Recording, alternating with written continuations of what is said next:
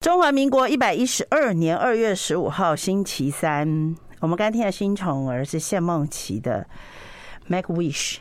OK，好，我们那个过完年之后呢，因为因为我一直还是在那个灯节的重光区，就是太太亮的那个区，所以每天都还是在交通管制中，就是每个路口都会这样说：“等一下，等一下。”就是你要过马路的时候，他都会说：“等一下，等一下。”好，可以过了，然后就要用每个人都要用加速前进，因为你一旦一旦错过这个灯，下个灯就很久很久。嗯，所以，所以我因为要要那个遛狗的关系，所以我常常都是那个灯光已经暗掉的时候，我就会去现场巡礼。那个感觉很奇怪，就是你前你很可能你很可能前面对不对？后很可能前面的时候，你会看到就是人挤人，然后大家那么多人，然后每个灯都那么亮那么亮。然后一一刹那间，它灯光全灭的时候，人都散开以后，哎，你就会觉得说，哎，这个地方是不是从来没有人来过？怎么没有半个人？嗯。然后地面都是跟你前五分钟看到的是完全不一样的景象。嗯。大家不要去堵我，对，大家笑笑。但是因为我一直在想，那些工程真的很大，就是这些，我一定要向所有灯会的幕后的那些电工，还有木工。还有搭台的，我们真的要跟他们致敬。你知道，光是我们国父纪念馆的那个主展区，还不要讲其他挂在树梢电线杆上的行人道的，对不对？然后围墙外的那个主展区，因为它是在整修期间，然后又要做灯会，所以它有双工程。这边的工程可能要暂时停住，先做主灯会的工程。嗯，那原来都是草地的，可是我们要保护那个草地，所以草地上面必须铺一层木板。也就是我们可能看到了一般的就是那个木板，我真的亲眼看到他们搭木板，因为你那么多人去踩那个草，等于是要重铺嘛，对，所以他在保护那个木板，保护那一大片，我们现在踩踏在上面，感觉非常有大自然加拿大松木感的那一片的时候，他是在先要搭它的底底座的一个基座，是木条，木条搭好以后，上面还要铺布，然后再铺一层。呃，架木条的叫做三分板之类的，然后上面再铺木板，所以光是搭这么一大片的看得到的这么大的，所以我们在脚踩木板跟还有那个防止电线你会跌倒的那个板的时候，你就看到他们花了大概有差不多半个月的时间是在搭这个木板的。对，所以我一直在我常常一直在往下面看，就是说你搭那个木板，为什么它可以没有缝隙？就是它可以跟外面的那个。你的石面就是石石头路接的这么完美，所以大家我们每一个踩的那个步伐，真的都要感谢。你都要知道那一瓶的造价多贵，对，就是那个应该也是算一瓶一瓶的嘛。对，真的是很辛苦。所以还有几天，请大家在天气晴朗的时候，可以好好把握。哦，一直已经快要结束了，还是这么多人，每个人都会问说，为什么那么多人？很好看啊！今年灯会很，今年的灯会很。甜甜老师，你有 进去吗？我有去，我有去。你有没有挤进去？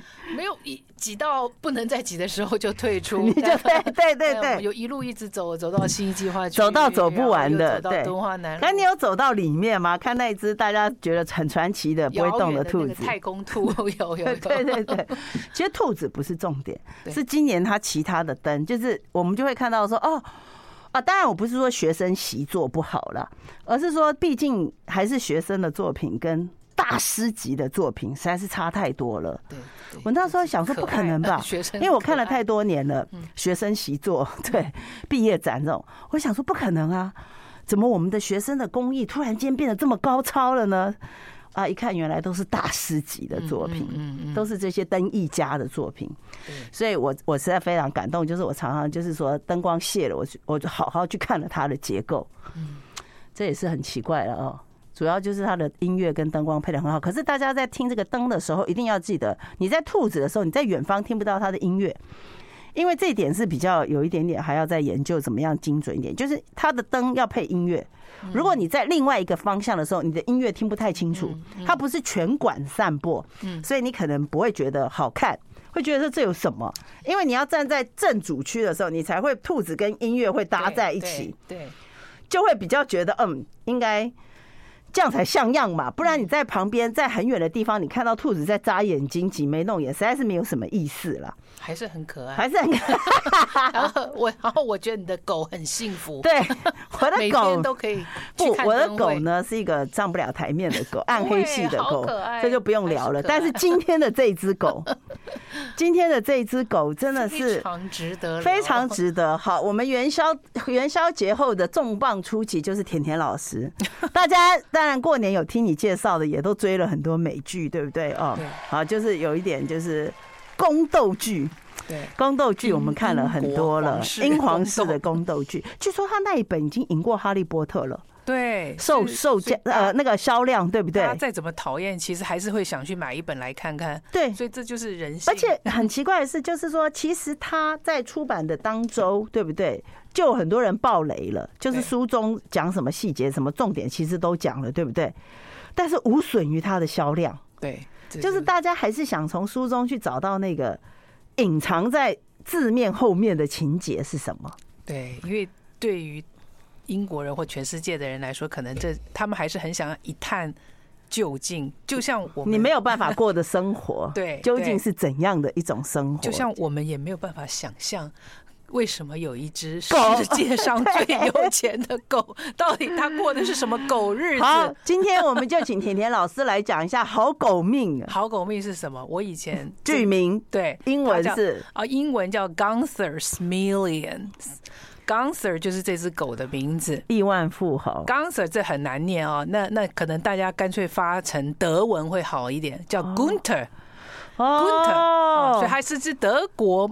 呃，它是德国血统，我们叫狼狗嘛，狼狗，德国我们都叫狼狗，对，非常纯正、纯纯正、纯正的狗哈。那它的德文发音叫 Gunther 啊，所以目前没有翻译成中文，所以我不知道中文要怎么叫，叫固特吗？还是那那真的有这只狗，而且是照金氏记录来说，它是全世界目前最有钱的狗。嗯，好。那它那 m 所以 million 那个剧的后面写 million 就是代表它有几百万美金，它有几百万美金呢？事实上，它有四亿美金的身价，四亿。他一只狗，对他目前的身价是？他有家族吗？就说这只狗有后代吗？哦，这个等一下都会讲，就是为了要维持他的纯正血统，还有继承人，他继承狗不是继承人，他已经是固特第六世。啊，所以 Gunther 是传到他呢，现在是第六世，第一只 Gunther 啊，就是纯正血血统已经过世了啊，就是得到遗产的那一只。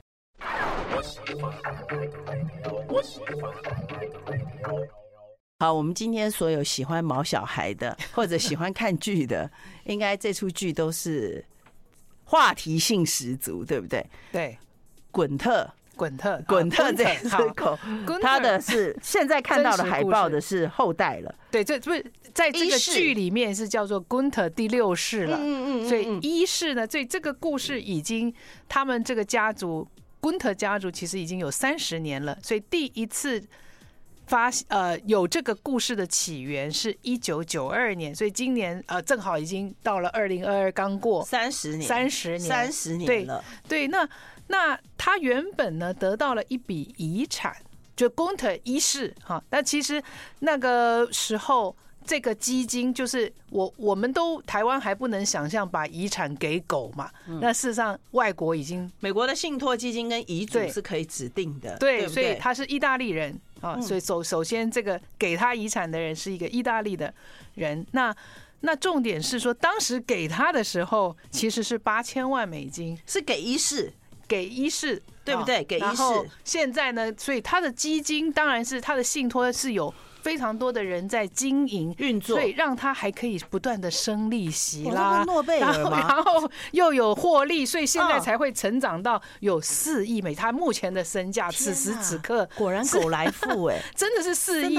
所以，但是那所以他就是拥有这么多钱，然后有二十。所以在这个基，但也算是信托公司吧。嗯嗯，就这这是一个信托基金嘛？对，所以他在运作的。他等于是拥有这个四亿美金的这个主人，这只狗是真的哦。好，就叫 Gunther's 的 Trust Fund 哦，就是信托基金。所以这个信托基金还雇了二十七个人。二十七个人就是他的职员，就是狗的职员。OK，那狗的职员二十七个人就是负责照顾他的团队，还有帮他赚钱、帮他处理这些钱的事情，一共有二十七个人。那谁来决定狗狗来面试 interview 吗？这你就非常好的问题，我很想去当啊！我要抽丝剥茧的来 讲这个故事。那我为了希望不要破梗，所以我要讲三个版本。的故事，然后让你们自己去想想会是哪一个版本，因为这样子我都讲了，你们就会觉得不好玩了嘛，哈。对，所以你用德文讲，反正我们也听不懂。对，那我们身在台湾，我们都不知道，其实早在一九九二年就有一只德国狼犬继承了八千万美金。哦，那其实可能太久了，就太久远了。哦，那其实原来意大利跟美国在那个时候有报道。为什么会报道呢？因为呢，美国迈阿密有一个房子要卖，这个房子的主人很有名，所以我讲的这些都是真实的。嗯嗯，这个房子的主人是马丹娜，马丹娜，马丹娜，哇，他还活着。在九二九零年代那个时候，在迈阿密有一个豪宅啊，豪宅要卖。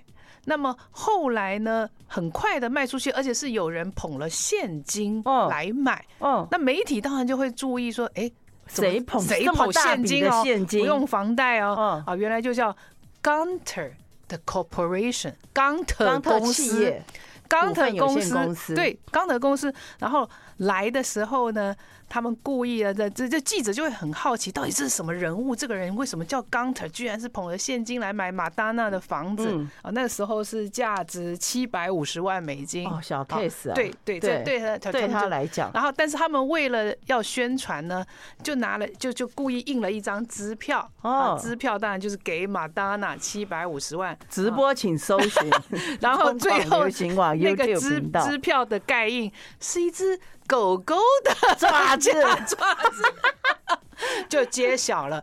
所以开这张这么高调，开当年当年就非常高调。对，冈特公司的拥有人是一个狗，嗯，所以媒体就大肆报道说，怎么搞的？以为是要来一个人，但怎结果是一只狗。那狗旁边当然就有一个意大利人，那这个意大利人呢，其实也就是这个基金，这个信托基金的管理者，嗯，也就是他就是拥有最大权力，呃，不管是要呃 interview 那个呃狗狗的厨师啦，还是怎么样清洁人员等等等等，等于他是 CEO 了，对，他就是这个信托基金的执行人，那他是一个意大利人，叫 Marie。呃，Maurizio Mian，好，不不重要，但是它其实很重要。OK，那大家就会去报道。你觉得是去报道主人，还是去告报道狗？主人吧，我会先知道主人是谁。第一就会说，就想要报道 Mian 说，为什么这只狗会这么有钱？是，然后你是谁？对然后你为什么是他的信托基金的执行者？哦，然后那他他当然就可以呃享受到很多很多的关注。好，那他就讲了第一个版本了，哦，所以大家现在来听，所以这就是第一个版本。他说，哦，从前从前有一个很有钱的女伯爵，是德国人。那么呢，他在意大利的时候认识我们家，我们家啊，我的我的爸妈呢。是从事药厂工作，就我的爸妈其实是算是呃生物科学家，就是我们我们爸妈是在药药厂做药界做研究工作，然后这个女伯爵的先生也是做药物开发的，所以两家就熟了。嗯，熟了之后呢，呃，就常常呃，他也有一个儿子，这个女伯爵也有一个儿子，跟我儿子相呃跟我的年纪相仿，就是这个意大利人。跟我的年纪相仿，所以我们从小就玩在一起。那么，呃，后来这个药就是这个伯爵夫人的先生，靠药呢赚了很多很多的钱，然后但是很不幸早逝，嗯，就留给这个女伯爵非常多的钱，然后那非常多的钱，大家理所当然本来就是应该要留给儿子。是啊，他不是有个从小跟他一起跟他一起长大的，所以这个都是意大利人自己的口述嘛，哈，谜案哈，那。但是呢，这个他的儿子很不幸的，二十六岁的时候自杀了。哦，对，但这都查得到嘛？好，所以这这个是当时他接受美国访问，但而且全世界的记者其实都去了，因为他就很高调的秀了他的支票啦，然后还有领着他那一头非常漂亮的狗。滚特家族，对，滚特滚特出来，所以媒体都来报，所以他就对着媒体讲了这个故事，说那因为这个女伯爵就太伤心，那 Gunter 的衣饰就是。伯爵夫人的儿子最爱的狗哦，就是从小玩在一起，玩伴，他的玩伴，对，所以他觉那儿子也死了，后来伯爵夫人这么多的钱就留给了，就决定留给这只狗。啊，这是第一世。I like 103, 好，这个就是他那伯爵因为没有后代，所以其实我不知道在国外的法律是你可以所有的亲属都排除在外，你可以指定。独一继承人是不是？呃，继承狗，他就成可能是为了就是太爱这个儿儿子，而且又又很想要纪念他。但但请注意，这就是这位意大利先生讲的版本讲出来的版本。OK 啊，那那顺便再提，一九九二年买的马达娜是七百五十万，现在房二零二一这个整个 Netflix 为什么要拍这个？对，也跟因为二零二一把这个房子卖掉了。有关系，他持有这么久啊，持持有这么久，卖的时候你看涨多少，二十就变成是两百九十万美金。没有啊，你卖的时候是你买的时候七百五十万美金，七百五十万，所以现在是两千九百万美金卖掉。所以你看为什么为什么他的基金四倍基金现在变四亿美金，也就他的团队还挺会操盘的，所以从房 对对，所以这个团队，所以我们先回来讲。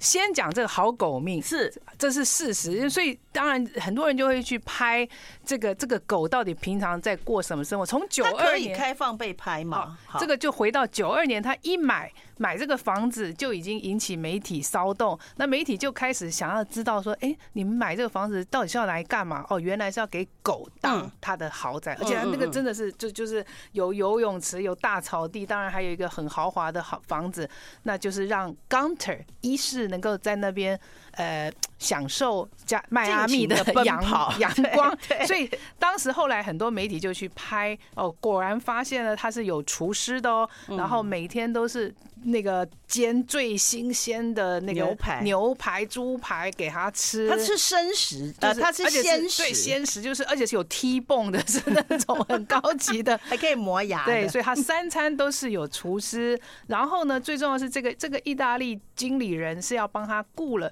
五个五个帅哥美女，要来当娱乐他的人，娱乐 Gunter。我看到海报，对，需要穿成那样吗？所以很有趣，这是很有趣，就是那是一个色狗吗？公的还是母的？所以你一看他要穿成那样吗？对，而且他他都会 interview，就像你刚刚说的哈，他会他会先不要告诉这些帅哥美女你是要来应征什么工作，他会让他们以为他们是要来拍电影好莱坞啊，或者是要进军星光颜值嘛，对不对？所以他都是那时候美国他就广广选，一定要。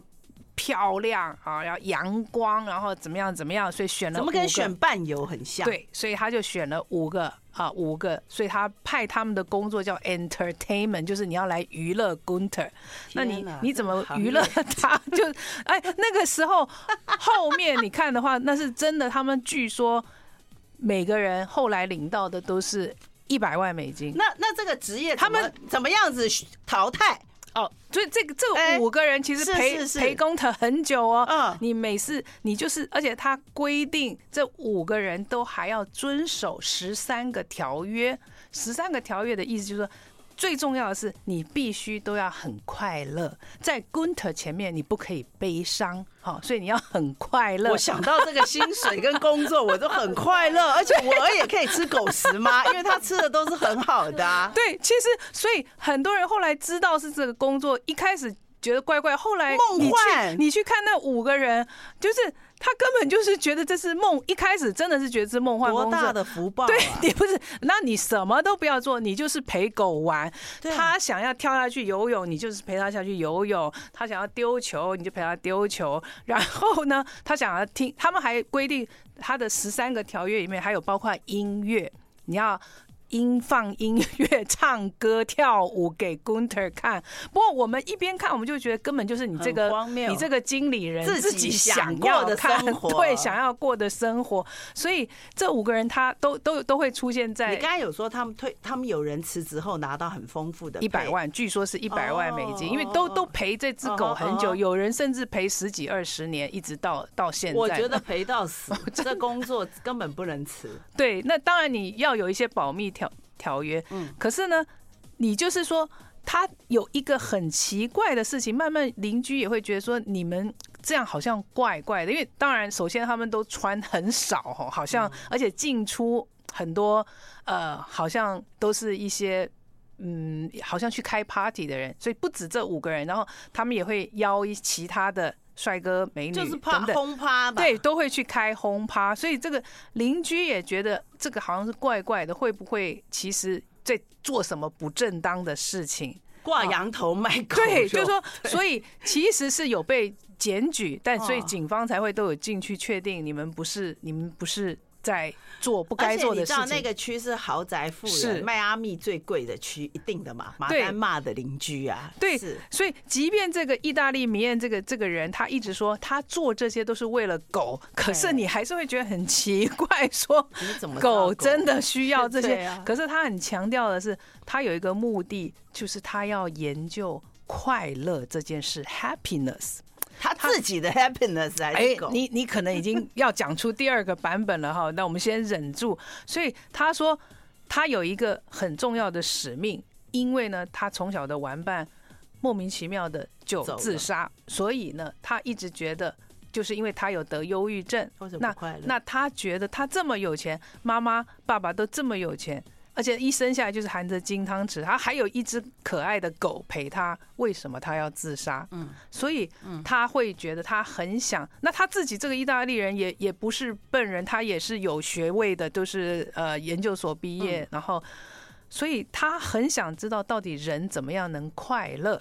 所以他觉得你既然要让 Gunter 快乐。你们就必须给我快乐，所以你你签了这个约，所以什么叫十三个条款啊？所以他觉得说，而且重点是，他还雇了一个叫 PR manager 公关，所以除了这五个人啊，他们还有一个公关操守，因为他想要把 Gunter 变成一个有名的明星狗，也就让大家知道我们 Gunter。我们过的是哎，我们是过得很健康正面的生活。你们不要以为我们是在在搞轰趴啊，不是的。所以这五个人常常要带他出去玩，要拍照，所以公关要常常发表一些代表啊，比如说带他出去，也有去。开私人游艇啊，当当然私人游艇也隶属于 Gunter 这只狗啊，还有坐私人飞机啊，然后带他出去玩，带他出去什么什么看看那个赏呃赛马啦，或者是运动赛事啊，就都带着狗。就是他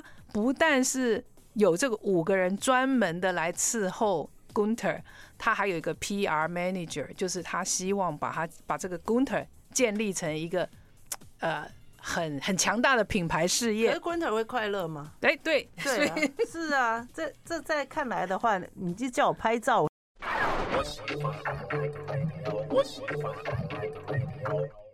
好，我我们现在有直播哦，大家可以在那个我们中网流行网的官方的 YouTube 频道看到，也可以在我们的 FB 看到甜甜老师哦。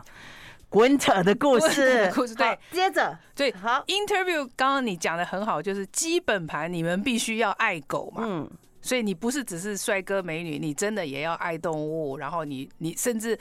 当然也有这个近乎裸女的在帮他洗澡啊，那那种那种影片有有流传出来。其实说真的，我觉得大家都在性骚扰那只狗，狗根本就不喜欢裸女。对，他怎么知道狗喜欢？这些都是米艳喜欢吧？对，所以这个米艳就是你看着看着，其实这部片有趣的，这个纪录片有趣的是要决定二零二一就拍了，所以他们拍了两年，所以真正是他很想要。知道真实到底 Gunter 过得怎么样，然后这个主人到底在想什么？是，所以你会慢慢的跟着他抽丝剥茧，嗯啊，因为嗯，因为导演自己也觉得怪怪的，就说你你养这些帅哥美女到底在干什么？根本就是你。然后后来才发现呢，这个十三个约定中间还有包括呢一条很奇怪的，嗯就是说你们要快乐，对吧？对，所以你们可以尽情的有性行为，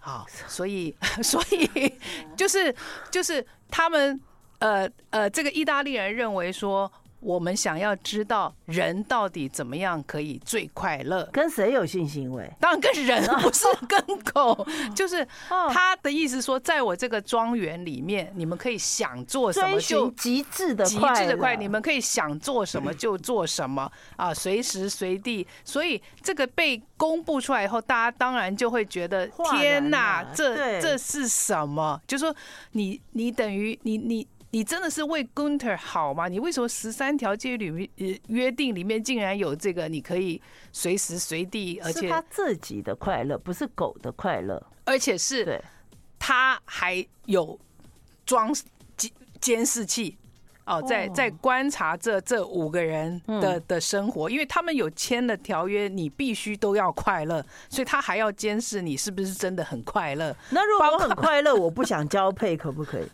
呃，就是你们要自然，可是你们必须把这个这个十三条约定，当然你就要要健身啦，你要有你要有音乐，你要呃你要有呃正当的社交活动，然后但是你也要有性行为，嗯。就是说他们认，所以他想要知道说这些都给你这么多机会，嗯，你会不会真的就很快乐？对对。对，所以所以我们当然看起来这五个人好像很快乐啊，但是这就。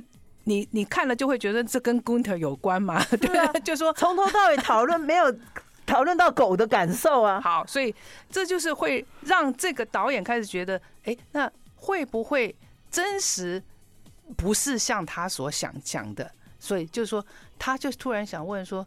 到底 Gunter 是从哪来的？是不是真的？是不是真的这只狗呢？有第二个版本了。第二个版本，他就导演跟这个访谈者就开始真的问他说：“到底 Gunter 真正的那个那个伯爵，也也也就是说他的真正的妈妈？”他访问谁？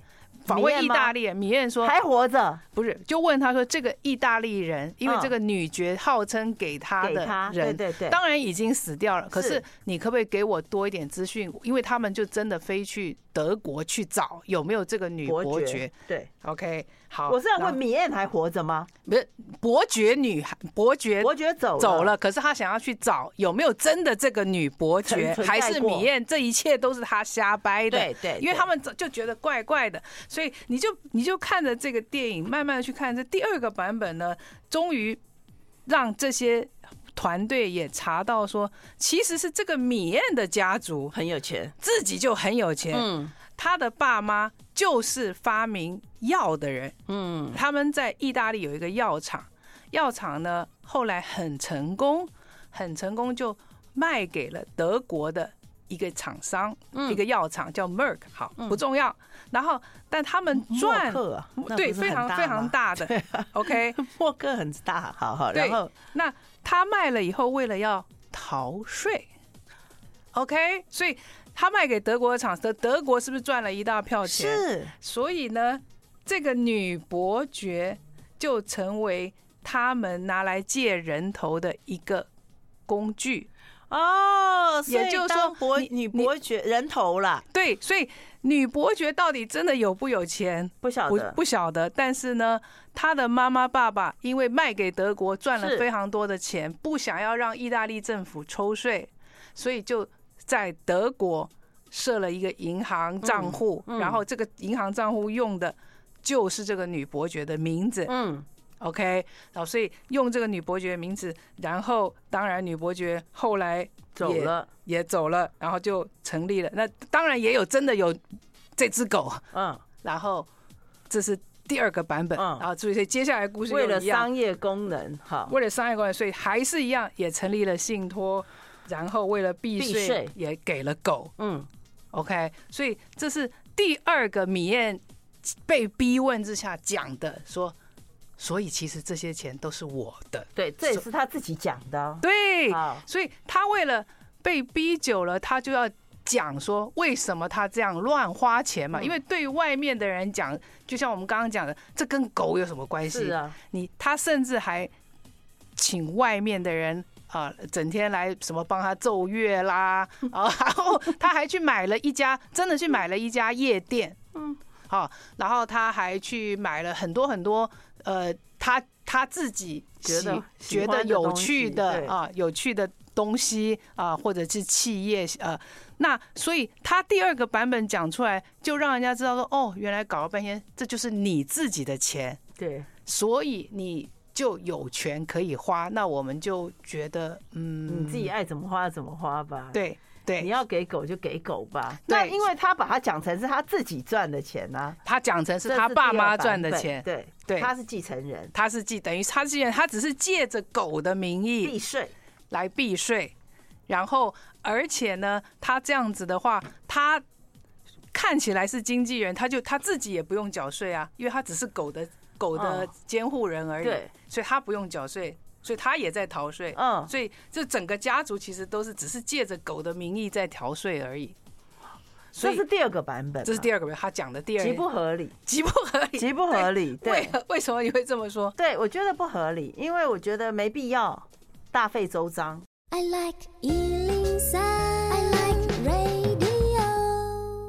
好，我们今天是好狗命系列，可是这个对狗的命也很奇妙，是真的好狗命到狗不理。我觉得这个都是要讨这个，但是这个话题性实在是太强了。对，不管怎么讲，它这个公关操作都是很强，而且也就是三十年前的题材，在最近又热炒起来了。因为它就是二零二一对对卖掉那个豪宅，又狗爪子了。好，那其实。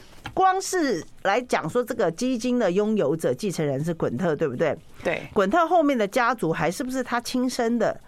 号号称都是他嘛，所以他还可是也没有第三方监督嘛。对，就是说他还是有许许许多多的弟弟妹妹，以以以可以未来可以成为滚特七世八世。那知道这个基金所有这些故事来龙去脉跟真实性的，就是意大利的这个米恩嘛。米恩就是目前的基金执行者，他还活着，他还活着，他现在六十五岁，所以整个剧是围绕着他，他来转的。他说他愿意接受访问，因为他就是要讲出来。对，所以他讲了第二个故事嘛。我不相信，也就啊，对，觉得说他他他们他的家这些钱其实是他的家族，嗯，他为了避税，所以只是借用伯爵女的名义，但是后来这些。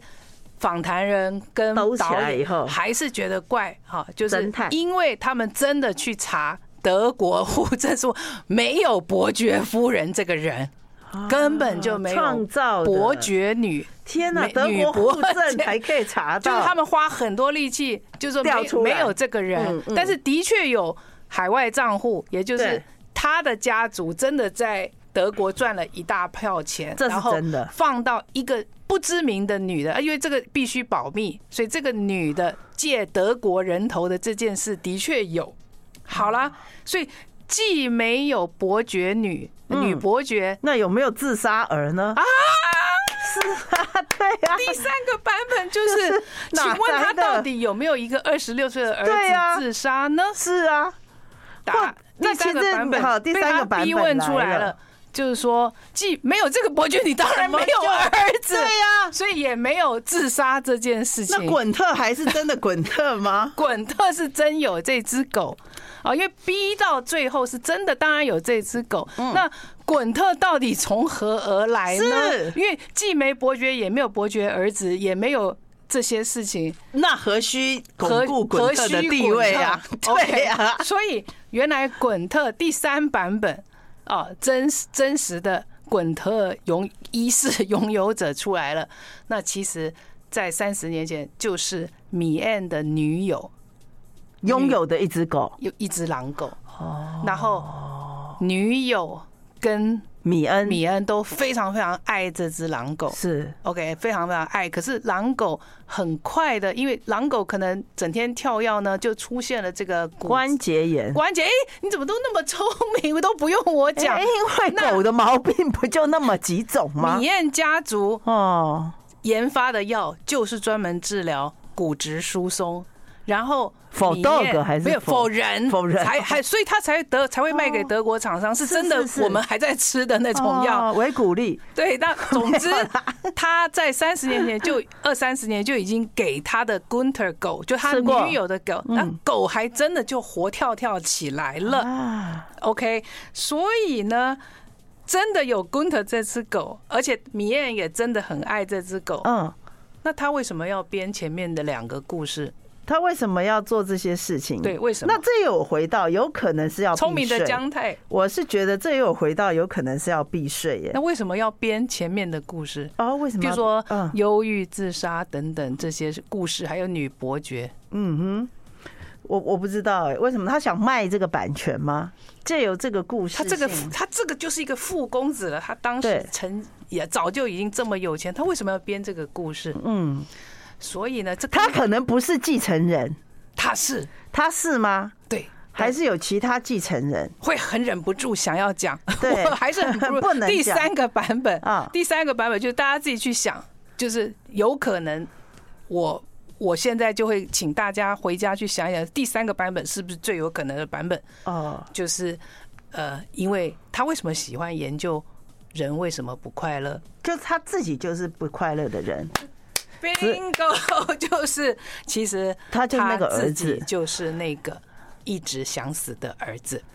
可是，但是这个不是他讲的，是被逼逼问出来说，到底有没有那个儿子？当然没有那个儿子。那那你那你为什么要提到自杀啊？那女朋友应该会知道啊。所以就是到到了最后，最后是才找到这个他女友。好，然后然后呃，但他自己也被逼问的，就承认说。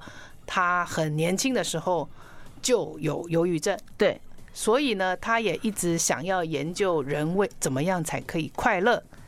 那药厂研发，但是但是呢，当然这个访谈者跟导演就会觉得我简直是被你骗一场。嗯，我跟了你两年，你到底哪一个才是真真的故事？哦，所以他。就只只只能看到他到最后，就是说表现出来的有为有一件事情，让我们其实又对他又有一点同情。嗯，他自己有说，呃，其实他也会想象，他应该二十六岁的时候，那个时候就该走了。对，可能就是他对他自己的一个投射。嗯，也就是说，他那个时候他真的很不快乐。嗯，所以还好有这只狗，嗯，救了他。嗯，嗯所以就说那个时候他真的跟女友就有 Gunter 三世这一只狗，所以其实是感动的。就说他前面就算在瞎扯，OK，就算他编了那么多谎言，然后他做了这么多奇怪的事，可是其实他承认二十六岁的那个时候是这只狗救了他。我觉得所有的故事就是一个诈骗集团的故事。对，其实其实从头到尾，我发觉根本就没有这些事情啊。对，我觉得可能是第四版本。对，我觉得根本就没有这些，所有的故事都是假的啊。而是他最后说他就是忧郁的那个，这就是一部骗子。这就是 Netflix 想要拍一部可以唤醒人家人人类的荒谬剧，而也只有用毛小孩是大家会最爱的，而且会最荒谬的，就是你的继承人。人家也就是说，其实根本就没有什么滚特什么什么，其实就是一个一个很喜欢毛小孩的一个 team 一个团队创造出来的一个故事。哦，对，但是第四版本可能性有可能，但是去查，他真的有这个世界目前登记为世界最最有钱的狗。嗯，但是三十年前买马丹娜这个的新闻，对不对？对，是开引引发他们拍这一系列故事的始祖。对，就记者以对对对，就是有可能真的有这个故事，对不对？当年也要成功的创造了这个话题。对，因为因为以往欧美富豪把财产留给宠物的很多嘛，对。但是要把这个故事一直写下来，对不对？对。也就是说，有一个 idea 给了这个团队，对，继续编这一系列不合理，因为你要怎么样掰也不合理，只有把它掰到一个不像样的境界。大家才会非常的好奇，说啊，我们真的是人不如狗啊！这个狗真的是过得太好了，这样。你不觉得这个就是一出戏吗？可你没有被第三个版本所感动吗？我一点都没有。我觉得这个诈骗集团太强了。对，他当然是逃税，可能是不对。可是他会提到他做这一切，其实还是就是很爱这只狗。如果他他最后的企业如果只是基金会，对不对？好，那然然后以这样子的一个人的心态来讲的话，我觉得他没有一个足够的能力去让这个基金会发扬光大，还要赚这么多钱。对，就是说你其实是在一个我不知道生病的人嘛，他毕竟病是没有好的，对不对？他就是他觉得他对对对，他只是在追求极致的快乐，对，一直在研究怎么样可以更快乐。你比较没有办法研究如何让基金会再衍生出很多小金鸡。对，我是觉得他应该做更更多的善事。